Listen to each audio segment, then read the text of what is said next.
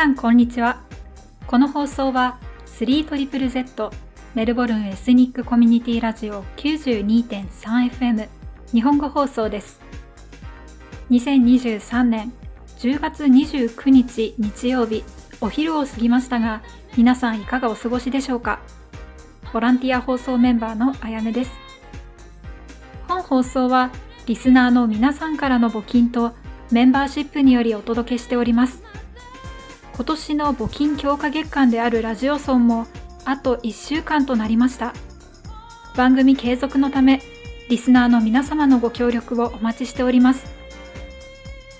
さて本日の放送のメインコーナーは私あやねによるわわわわです。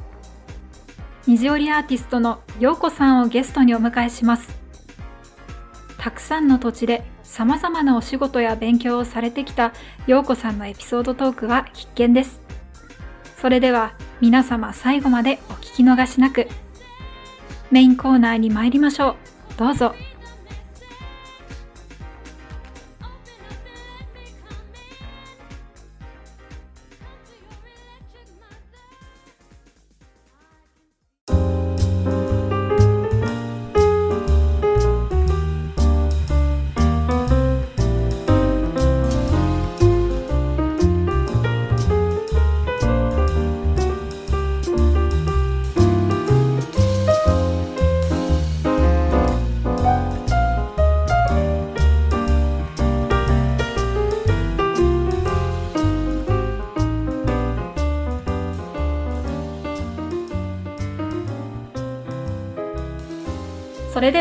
本日のメインコーナー、わわわわに入ってまいります。こちらのコーナーでは、わという言葉をテーマにして、バトンリレー形式でメルボルンにゆかりのある日本の方を紹介しているコーナーです。本日のゲストは、前回の、えー、カメラのシオンさんからバトンを受け取る虹織アーティストのようこさんです。では、ようこさん、今日はよろしくお願いします。よ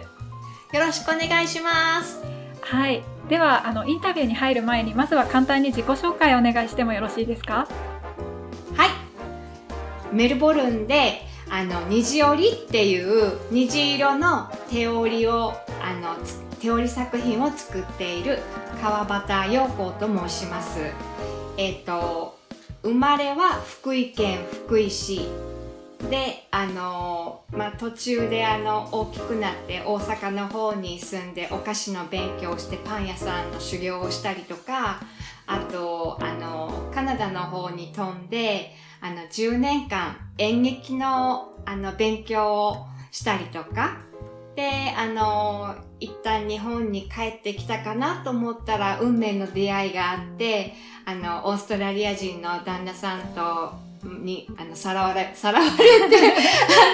のシドニーの方に8年半住んででそこに落ち着くのかなと思ったら今度はメルボルンに飛ぶことになってしまって今はメルボルン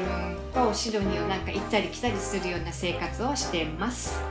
はい、はい、ありがとうございます。あのごい人生いろいろなことをされてきて、すごいいろいろな土地にも 飛んでいらっしゃる陽子さんなので、今日はそのこう旦那さんまでの出会いですとか、そこからオーストラリアに来てからの生活ですとか、そういった流れも踏まえながら、あの陽子さんの今やっていらっしゃるその虹織についてもお話を伺っていこうと思います。では改めてよろしくお願いします。はいお願いします。ではちょっと最初の質問はあの今回バトンを受け取ったシオンさんカメラのシオンさんとはあのどういった？あの運命の出会いだったんです。運命の出会いですからぜひ聞かせてください。あのシオンちゃんがあのメルボルンのカメラショップであのお仕事をされてるんですね。はいであの私はあの虹織作品をあのこう出来上がるとミラーレスカメラで撮影してあのソーシャルメディアとかにアップしたりするんですけどもであの鉄カメラにあの行って新しいレンズのことをちょっと相談しようと思ったんですね。であのきっとイケメンで、あの、素敵な男性になんか説明してもらうつもりで、なんかウキウキしながらショップにバッて入った瞬間に、なんかこのしおんちゃんと目がバチッて合ってしまって、で、あ、もう逃げられないとかも思って、であの、まあ、その時たまたま身につけてたスカーフがあの私が自分でこう手織りしたあのスカーフだったんですね。でそのスカーフを見たしおんちゃんが「あこれ沙織織でしょ違いますか?」とかって聞いてきてあのそのスカーフっていうのは私メルボルンで初めて手織りの教室に通った時にオーストラリア人の先生が経営してる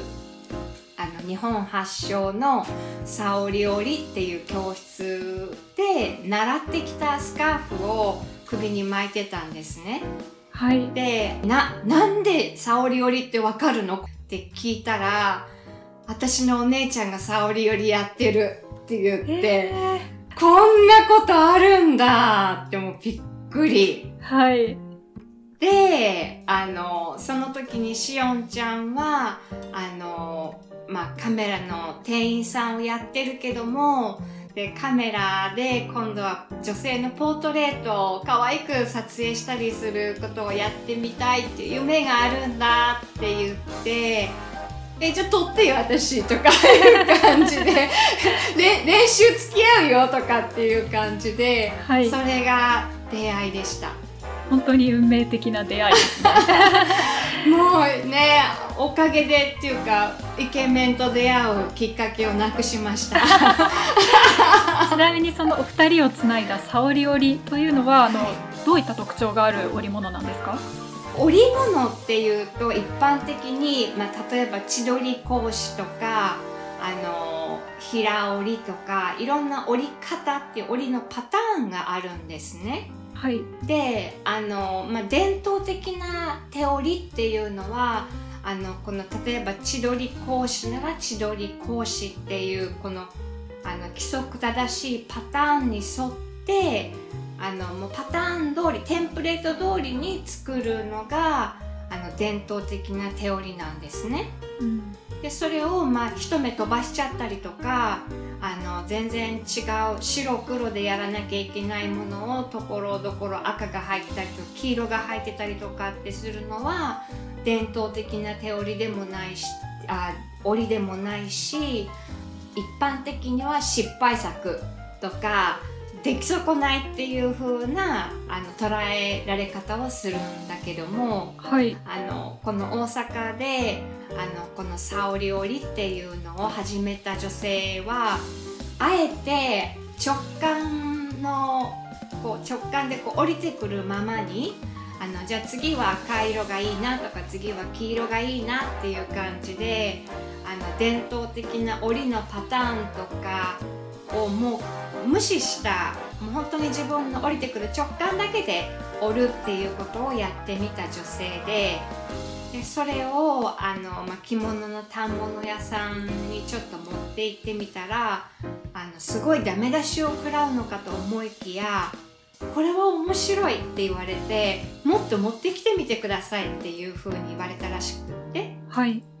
でそれをもっともっと作ってて販売とかしてたら人気が出てきて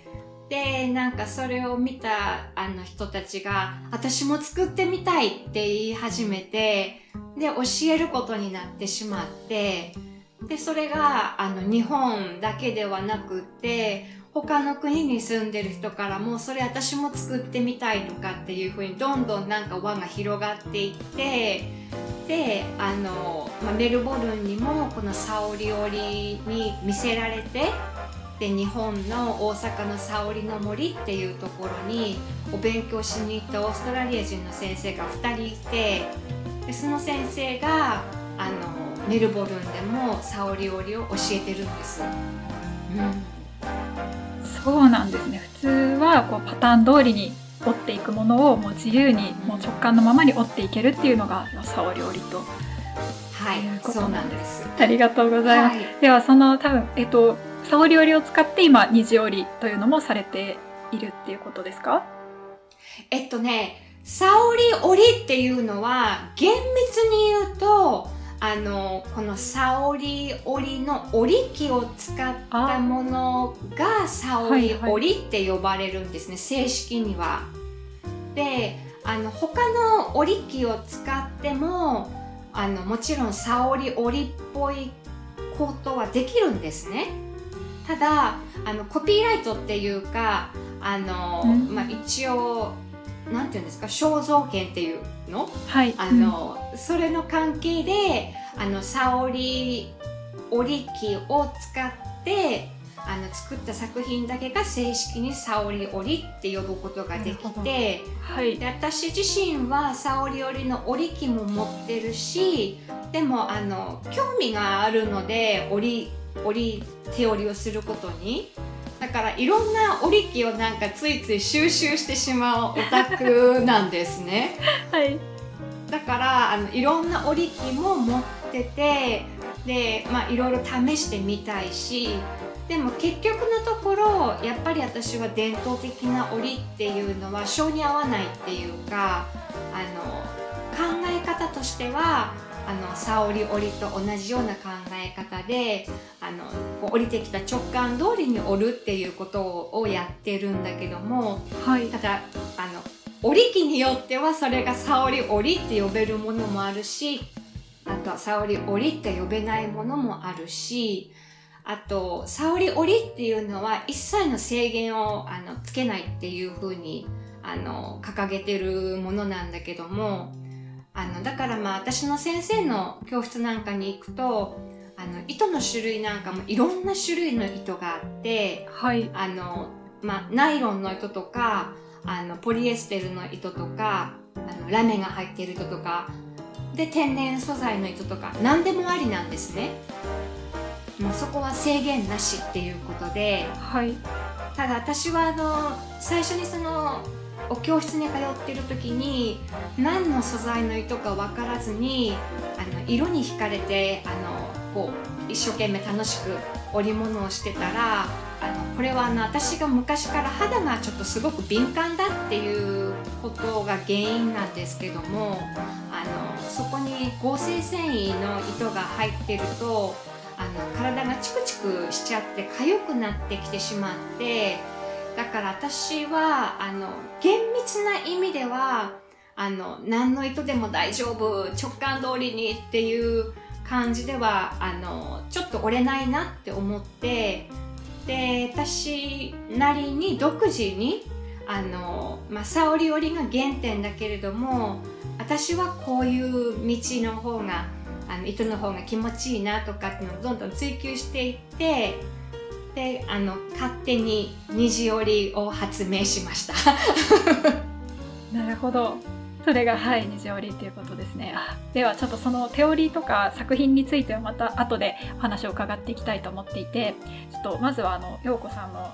今までのこうストーリーをいろいろ聞いていきたいんですけれどもそのまずはオーストラリアに来るまでのところであのいろいろとこうパン屋さんの修行ですとかあとはカナダにも行かれていたりとか。でそんな中で旦那さんと運命的な出会いをされたっておっしゃってたんですけれどもちょっとその手織りに出会うまでのエピソードかなりいろいろあったと思うんですけれども少しお伺いしてもよろしいですか？はいあの私結構出来損ないの人生だったんですねここに来るまで。あの大阪にもともと福井出身なんですけどもあの大阪であの、まあ、パン屋さんでしばらく修行をしてた時期があったんですね、はい。23年なんですけども。で私アホやからそんな。あの 高校生の時ってもう毎週毎週なんか今週はマドレーヌ作ってお友達にあげようとか来週はケーキ作ってお友達に家族にも食べさせてあげようとかでも毎週毎週違うあのケーキ類とかお菓子類を作ってみんなに喜んでもらうのがすごい楽しくてしょうがなくってでこれはもう天職って思ってで、あの、大阪の製菓専門学校ってお菓子の専門学校に通って、で、パン屋さんに就職して、で、まさにそういう生活を実現するのかなって思ったら、実際にパン屋さんに、あの、就職してみたら、あの、毎朝、あの、同じ時間に同じ種類のパンを同じような量だけ同じような状態に仕上げてこそプロっていう風なことが初めてそこで分かってはい。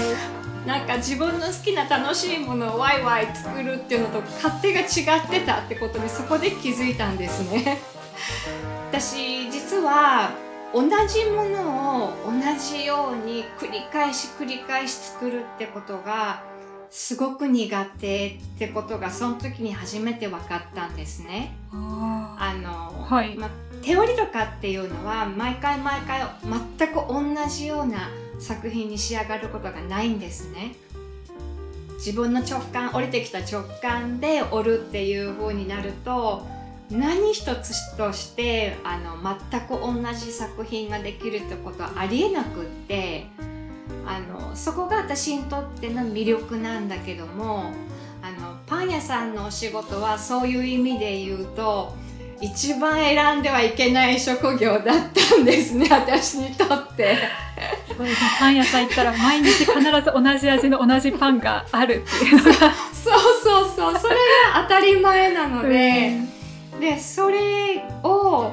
あの一生懸命あのもう緊張してガチガチになって失敗しないようにと思って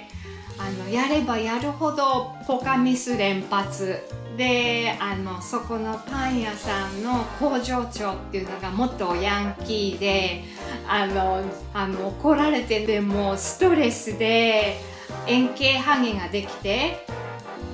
でもう絶えずもう緊張でガッチガチなんですね失敗しないように失敗しないように怒られないようにとかって言ってでもある日あのストレスで倒れちゃってでそこまで行ってようやくあ私向いてないんだこの仕事ってもうあの腑に落ちて荷物まとめて実家に一回すごすごと帰ったんですね。はい。その全く同じタイミングで、はい、あの、アメリカ留学してた高校時代のお友達が福井に帰ってきたんですね。はい。しかもアメリカ人の旦那さん、ダンさんっていうのを連れて、そのダンさんっていうのが、あの、ヘビメタが大好きで、で、毎週末は、あの、外人バーっていう車で1時間かかる外国人がいっぱい集まる外人バーに連れてってくれっていうふうに頼まれてえー、英語できないけどでも楽しそうとか 思ってでそこはもう私の見たことのないような世界が広がっていて、はい、あのアメリカの60年代みたいな感じのインテリアデザインででネオンサインがあってあの英語をしゃべる外国人の人たちがいっぱい来てて。でそのダンサーが演奏を始めるとわーっても盛り上がる。すごいねあのマサヨもダンも英語がペラペラだ。で私はっていうと全然英語できなくってで一人でポッツーンってこう壁の花になってるんですね。で寂しいからそこら辺にいるなんかかっこいい外国人の人とかに「 Hello My name is Yoko ってこう話しかけるんだけどもみんなあそうって言ってあのちょっとごめんトイレ行ってくるからまた後で話そうねとか言ってで誰も戻ってこない。で私いつも一人ぼっちで腹立つとか思って、はい、でもうそのショックなことがあったその翌日に本屋さんに飛んでって英語のラジオ講座のテキストがあってそれを全部買い込んできてでもう朝から夜寝る瞬間までずっともうシャワーのようにあの英語のやつを聞きまくって何月曜日から金曜日まではそんな風にしてあの練習をしてこうシャドーイングっていうかで土曜日の夜はその実践編っていうことで であの外人バーに着いたら周りにいる人を捕まえてあの練習なんかフレーズ学んだフレーズを練習してみたりとかしてそうするとあのそれを毎週毎週もうあのやってたら知らぬ間にあの私のリスニング力が上がっていったみたいで。はい、であの喋る方もあの毎日毎日こうシャワーのように浴びてたら文法とか何にも勉強してないけども勝手になんかあの喋れるようになってきててで意思疎通ができるとだんだんお友達も増えてきてだんだんもう面白くて面白くてたまらなくなってきてはい。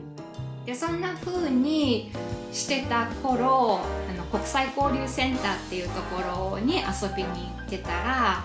あのそこの働いてる男性あのその男性があの英語劇のグループを作るからお前もメンバーになれって言われて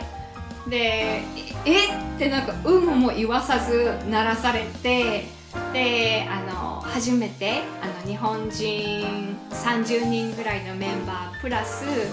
あのアメリカ人の人一人であのサウンド・オブ・ミュージックっていうミュージカルを、はい。えー英語であのやったんです。その野外の会場で。でそれがあのすごく大好評で。で面白かったからじゃあ2年目は今度「ビューティー・エンダ・ビースト」美女と野獣の公演をするぞっていうことになって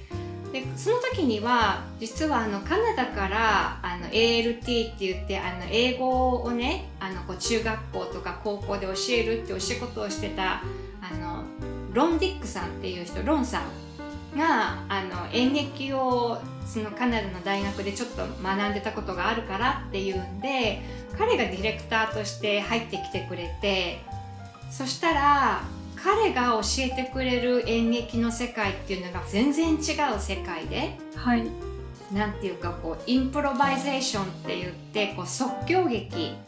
の手法を使った、はい。あのその演劇のあの方法論だったんですけどもそれを学んだ時に私ももう私も目から鱗っていうかこんな世界があったんだって思ってでロンに「私これを習いたいどうしたらもっと学べるの?」って聞いたらあの彼が、まあ、カナダとかアメリカの大学に行って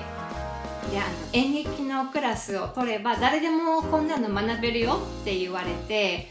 真に受けて飛んでっちゃったんですねカナダに。なるほどそしてカナダに行かれたんですねはい。で、あの、まあ、語学生として学びながらも、あの、オーディションを受け始めて、で、舞台活動を始めて、面白くなっちゃって、あの、毎年毎年、あの、8ヶ月間はカナダで勉強、演劇の勉強をして、で、4ヶ月間は日本に帰ってきて出戻りで出稼ぎ労働をしてっていう風にして、気がついたらなんか10年間演劇を学んでたっていう、うん。まあでも10年間あの学んだ後あのもうほんその時は本当に本当にもうお金が底をついてしまって一旦日本に帰ったんですね。はい。あの東京の方で特許弁理士っていう事務所はい。であのお仕事をする機会に恵まれて、はい。まあ、外国の会社があの特許を依頼してくる時にあの英語で出してきた特許の文章を日本語に直して特許庁に提出するっていうあの事務所ででそこであのちょっとあの事務のお仕事をしてたんですけどもはい。そしたらあのカナダ時代の版画家のお友達から連絡が飛んできてはい。であのスウェーデンであのグループ展をすることになったんだけどもあのまたはい。はい。でまたあのカナダでやってくれたように一緒にコラボをしようって言われてであ面白そうと思って。はい。でもうずっとカナダ10年間住んでたからあの他の外国行ったことがなくってだからあのどうせ行くんだったら放浪の旅をしてみたいなと思ってで1ヶ月ぐらいちょっとゆっくりもうブラブラーっとしてみたい見てみたいいろんな世界をとか思ってでその時もアホやからね。あの普通普通やったらねなんか、はい。あのまあ、会社にねなんか有給使って休ませてくださいとかなんかそういうことを言って仕事はキープしていくじゃないですか。はい。でも私会社を休んでしまったら会社に迷惑かかるかなと思っって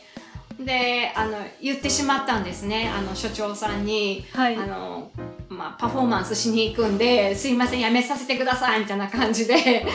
はい。であのスウェーデン2カ所で公演して、うん。でパリももう楽しい楽しいでこういろんなものを見て体験してで帰ってくる頃にはて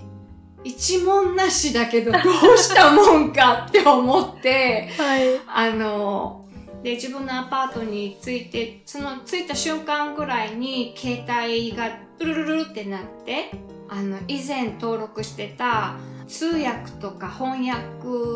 に特化したあの派遣会社さんからの電話ではい。あのちょっと急なんですけどもあの東京国際映画祭であの受付のお仕事できませんかって言われてはい。もう私飛びついてねもうお金ないからもう何でもやりますみたいな感じでやりますやりますとか飛びついてでそのお仕事のあの初日の日にあの受付でこう準備をしてたんですね映画祭の。はいそしたらある外国人の人が受付の目の前で立っててはい本を読んでるんですね。で私親切心から受付が開くまであと1時間以上もありますからあのまあコーヒーとか飲みに行ってでまた戻ってきても全然間に合いますから話しかけたんですね。うんそしたらその男性が「いやいやいいんだよ僕は毎年来てるから分かるんだけどもあの受付が開く時間にちょうどに来るともうすっごい列で一番乗りであの受付のパスとかもらってもう仕事をもうすぐに始めたいからって言ってで「あそうですか」っていう感じでまあ,、はい。あのお互いにこういろんなことを話ししし始めて。でそれが今の旦那なんですけども、なるほど。ついに旦那さんとここで運命的なはい、出会いをされたんですね。あの2年間あの遠距離恋愛を経て、まあ、結婚することになってでシドニーにやってきたっていう感じですね。ありがとうございます。本当にいろいろな経験をされて、なんかいろ全ての起こった出来事からなんかたくさんの学びを得ながらあの最終的にオーストラリアにやってきたっていうようなイメージを、はい、いただけます。す。ありがとうございます。ではですね、あのもっとお話をちょっと聞いていきたいところではあるんですが、一旦ここで区切りとして前半とさせていえただいて、もう終わり？ごめんなさい。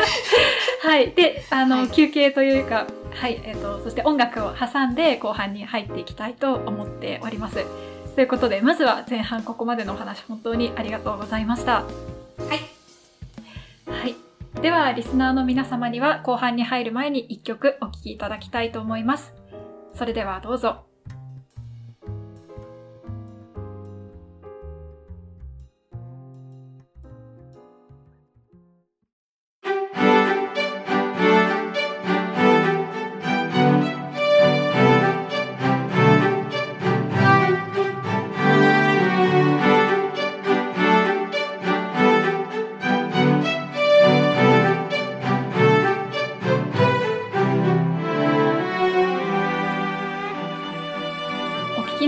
送は 3ZZZ メルボルンエスニックコミュニティラジオ 92.3FM 日本語放送です。本日のメインコーナーはわわわわゲストには虹織りアーティストのようこさんにお越しいただいております。えー前半ではようこさんがやっていらっしゃる、えー虹織りについてですとか、あとは今までどういった人生を歩んできたかというところを、えーダイジェストでお話しいただきました。では後半は引き続き、あの、どうしてその手織りに出会ったか、なぜ虹織りを始めたか、そういったところも踏まえてお話を伺っていきたいと思います。では、ようこさん引き続き後半もよろしくお願いします。はい。あのまあ、前半のお話を聞いてくれた方は、あの、わかるかと思うんですけども、あの、私の人生結構いつも行き当たりバッチリなんですね。全然なんか計画性がなくって、で、もう行き当たりばったりの人生なんだけども、最終的には行き当たり、行き当たりバッチリっていう風になってるんですね。はい。あのでそれそれがあの後半の人生の方もやっぱり同じような感じではい。あの、まあ、シドニーの方で8年半あの主人と住んだんですけれどもあのうちの主人があの映画評論家のお仕事リストラにあってしまったんですねじゃあ次の手はどうするかっていう感じでで、まあ、最終的に、まあ、博士号の勉強をね学校に戻ってやって、うん。でそこから、まあ、大学で映画を教えるっていうお仕事をするって決心をしてで、まあ、いろんなところにあのアプリケーションフォーム応募をしたところ、まあ、最終的にメルボルンの大学で採用が決まってで、まあ、二人であのもう大引っ越し州をまたがる大引っ越しをすることになって。はいで私はあのシドニーにいた時にあのうちの主人があの、まあ、ライブラリーのお仕事もやりつつ映画評論家のお仕事もしつつっていうこう二足のわらじだったんですけどもはいそこに、まあ、私もあのちょっとあるチャンスであのチャンスが転がり込んできて私も同じ職場で働かせてもらったことがあったんですね。はいでメルボルンでも、まあ、ライブラリー楽しいお仕事だからなんかそういうお仕事ができたらいいなぐらいに思ってたんですけどもそしたらあのある日電話がかかってきてはいあのライブラリーのお仕事が空から降ってきちゃったんですね。あの、はい私自身はなんか探したりっていうか、あの、特にしてなかったんですけども、あ、面白そうと思って、あの、面接に行ったらトントン拍子に受かっちゃって、はい。で、あの、今に至るって感じなんですけども、そうなんですね。あの、それでね、あの、まあ、パートのお仕事で、あの、日中はライブラリーでお仕事をしつつ、あの、まあ、その当時、あの、始めたばっかりの頃は、あの、ライブラリー、まあ、いつものように通勤して、で、あの、朝、あの、同僚のワイヤット君っていう同僚の人にバチって、あの、会ったから、はい。まあ、ワイヤット君が「How's it going?」とかって話しかけてきて「で I'm, I'm fine, thank you」とかってこう普通に挨拶して「うん。じゃあさよならまた後でね」ってこうお別れしたんだけども、うん。まあ、5分後ぐらいにまた鉢合わせになってはいでワイヤット君がなぜかあのさっき5分前に挨拶したこと忘れちゃったのか「あの How's it going? よとかって言ってきてはいおかしいなって思いながらも、はい私の口が勝手にここのライブラリの 3D プリンターで手織り機を作ることはできますかって勝手に口が言っててはい。で私自身もあれ今私なんて言ったみたいな感じで あれ？とか思ったんだけど、はいなんかトントントン拍子にねなんかワイヤット君が「おっしゃ任しとけ!」とかって言ってはい。あの、じゃあ、ようこの今日の、あの、パートのお仕事が終わったら、あの、2個手織り機作っとくから、あの、取りに来てって言われて、はい。なんか変だなどういうあれなんだろうとか思いながら、手織り機2種類作ってもらっちゃったから、はい。な、なんか作らないと申し訳ないなと思って、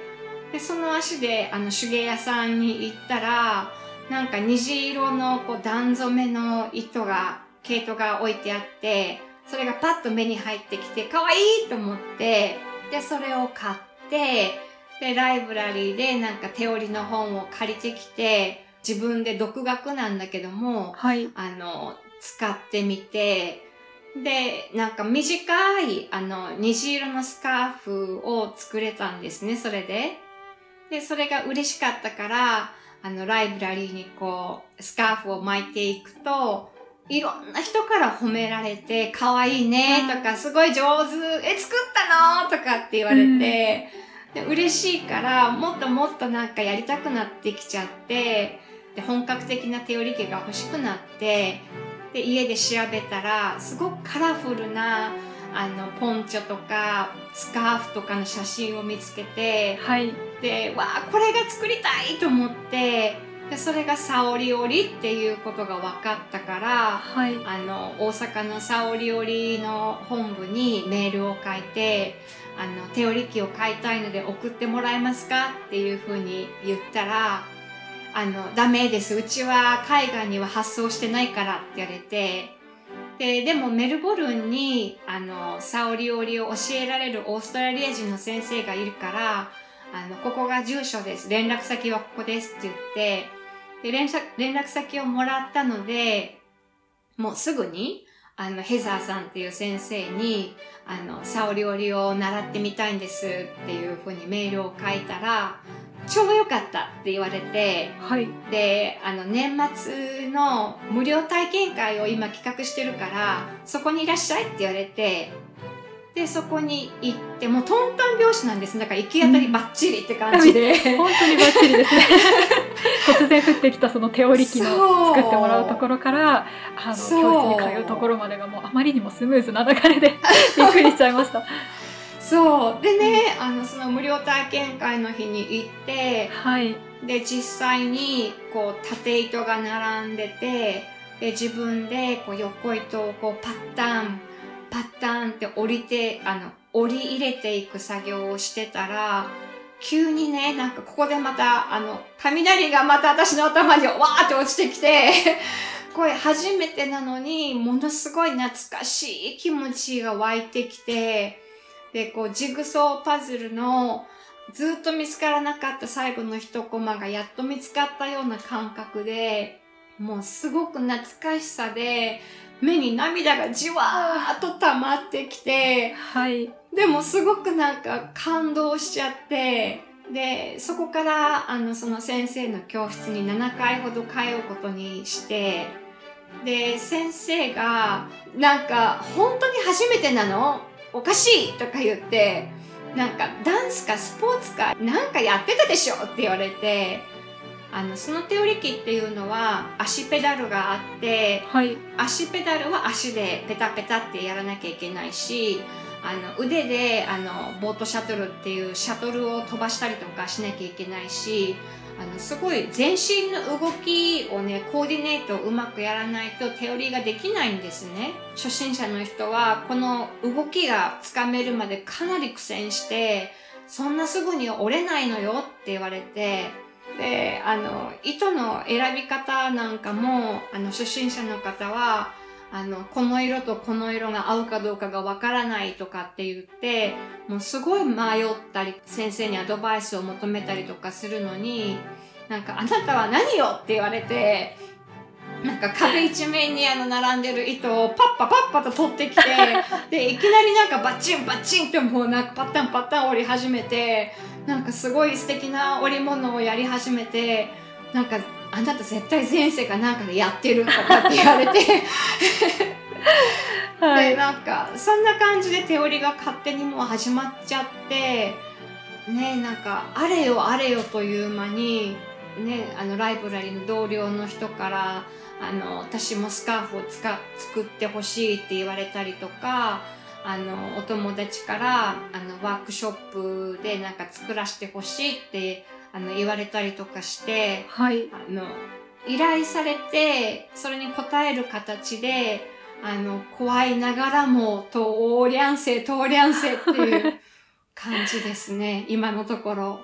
ありがとうございます。なんか、本当に、なんていうんですかね、陽子さんの今聞いてきた、まあ、人生の歩みという中では、あの運命的な奇跡的な出会いがいくつもあって、本当にそれが行き当たりばっちりで、あの、進んでるなと 思って聞いてたんですけれども、それで今は、えー、西織アーティストとしての活動もされているということなんですが、その辺のところもお伺いしていいですか？あの、今はちょっとストップがかかってるんですね。あはい。っていうのも、あの、私とうちの旦那様、ラッセルは、あの、今、ハウスシッターっていう生活をしてて、あの、いろんな、メルボルン中のいろんなお家をスーツケース1個で、あの、渡り歩くジプシー生活みたいなことをしてるんですね。はい。で、あの、もう本当必要最低限の荷物しか、あの、持ち歩けないので、あの、なかなか手織り機ってすごい大きかったりとか、いろんな糸もあったりして、道具もいっぱいあって、あの、なかなか持ち歩けないので、今は、あの、大々的に、あの、ワークショップをしたりとか、あの作品の制作をしたりとかっていうことはあまりしてなくって、はい。で、今は、あの、このハウスシッターっていういろんなお家を回って、あの、いろんなペットの世話をしたりとか、あの、植物の世話をしたりとかっていうことをしつつ、まあ、小さい手織り機、折りたたみ式の軽い手織り機を自分用には持ち歩いてるので、まあ、私にとっては手織りっていうのはもう動く瞑想っていうか、あの、これがないと生きていけない体になってしまってるので、はい。い今はね、あの、誰か人に、あの、ワークショップをしたりとかっていう、あの、余裕がちょっとない。あの、自分がもう手織りで楽しい時間を、あの、過ごして、自分がいい気分になることが一番大事だって思ってて、今の時期は。はで、いずれね、あの、一生やるわけじゃないので、こういう生活を。あの、いずれ、あの、定住地にまた落ち着いて、で、そしたら、あの、私手織り機、今5台ぐらい持ってるので、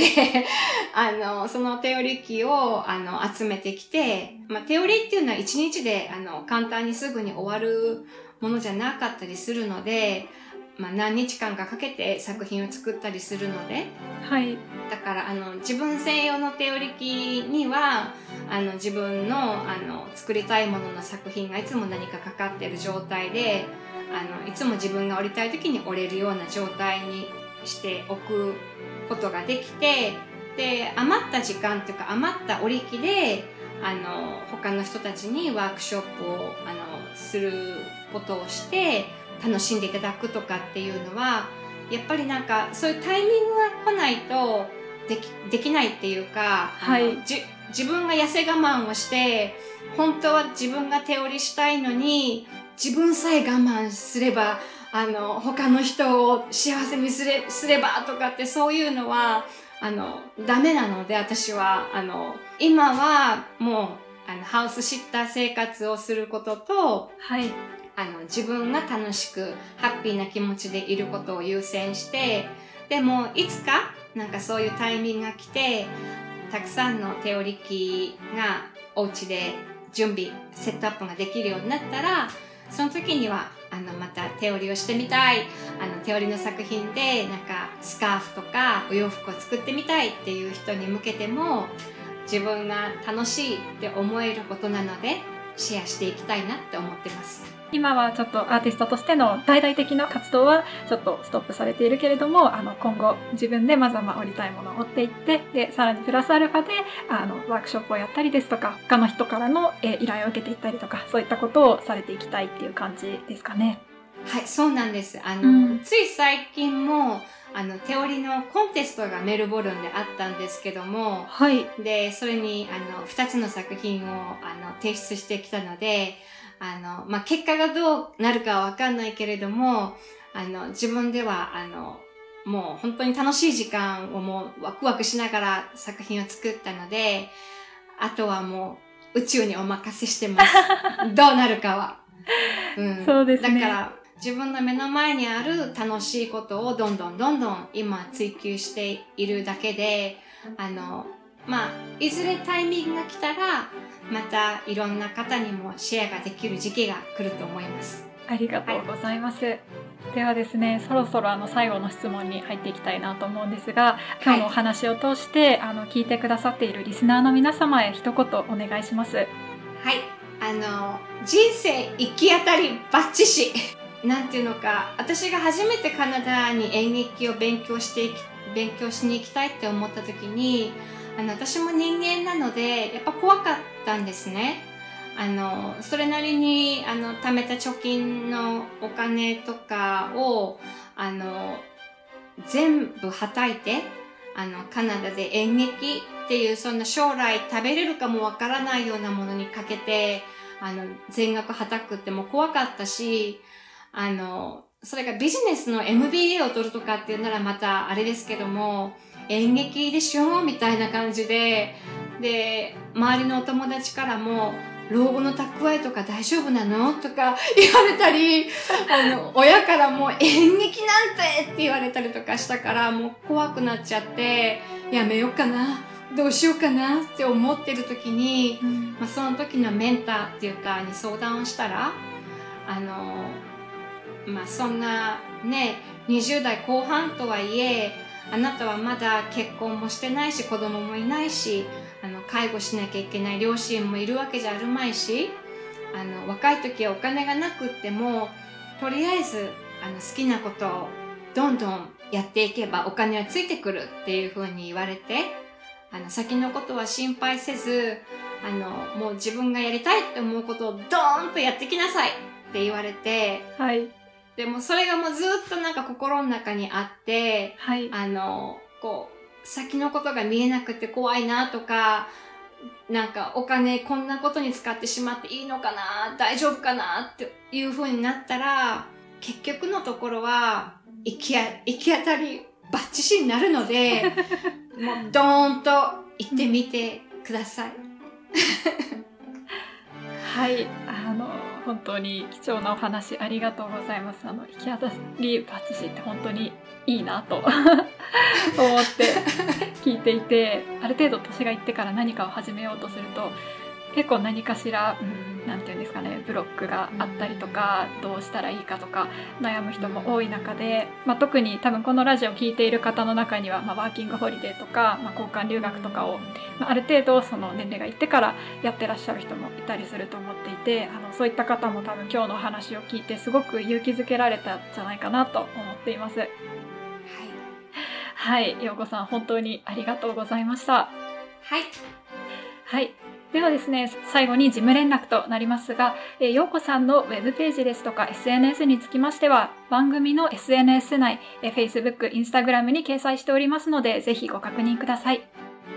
それでは今日のわわわわは、虹織アーティストのようこさんをゲストにお迎えし、お話を伺いました。お忙しい中、貴重なお時間、そして貴重なお話をありがとうございました。あやねさんありがとうございました。では、以上、わわわわのコーナーでした。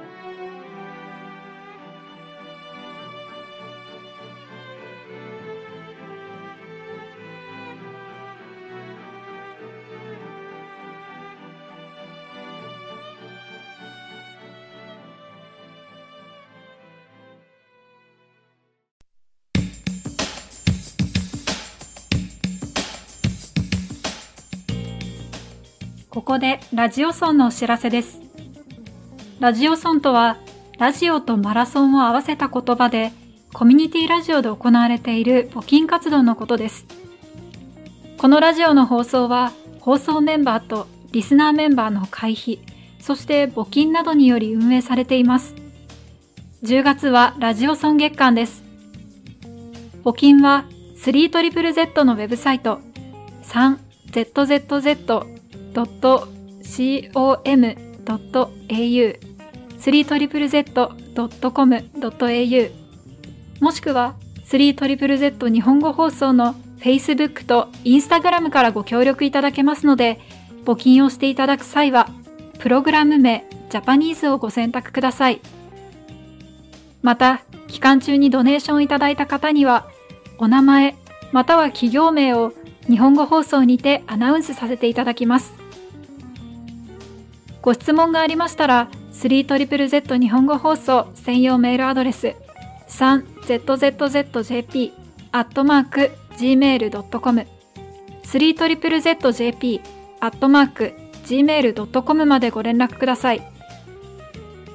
今後もコミュニティラジオとしての多文化主義、ダイバーシティの推進、そして様々な言語での情報発信によるリスナーサポートを継続していくため、皆様のご協力をお待ちしております。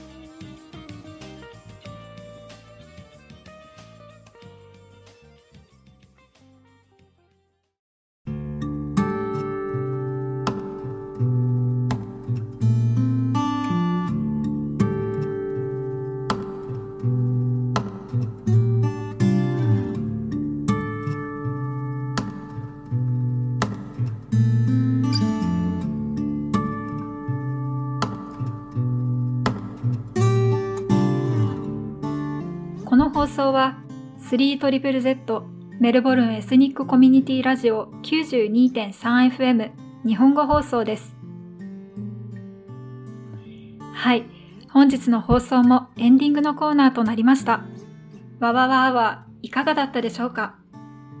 ようこさんの行き当たりばっちりな人生トークがとにかく素晴らしくて、インタビューしていて元気をもらいました。ようこさん、ありがとうございました。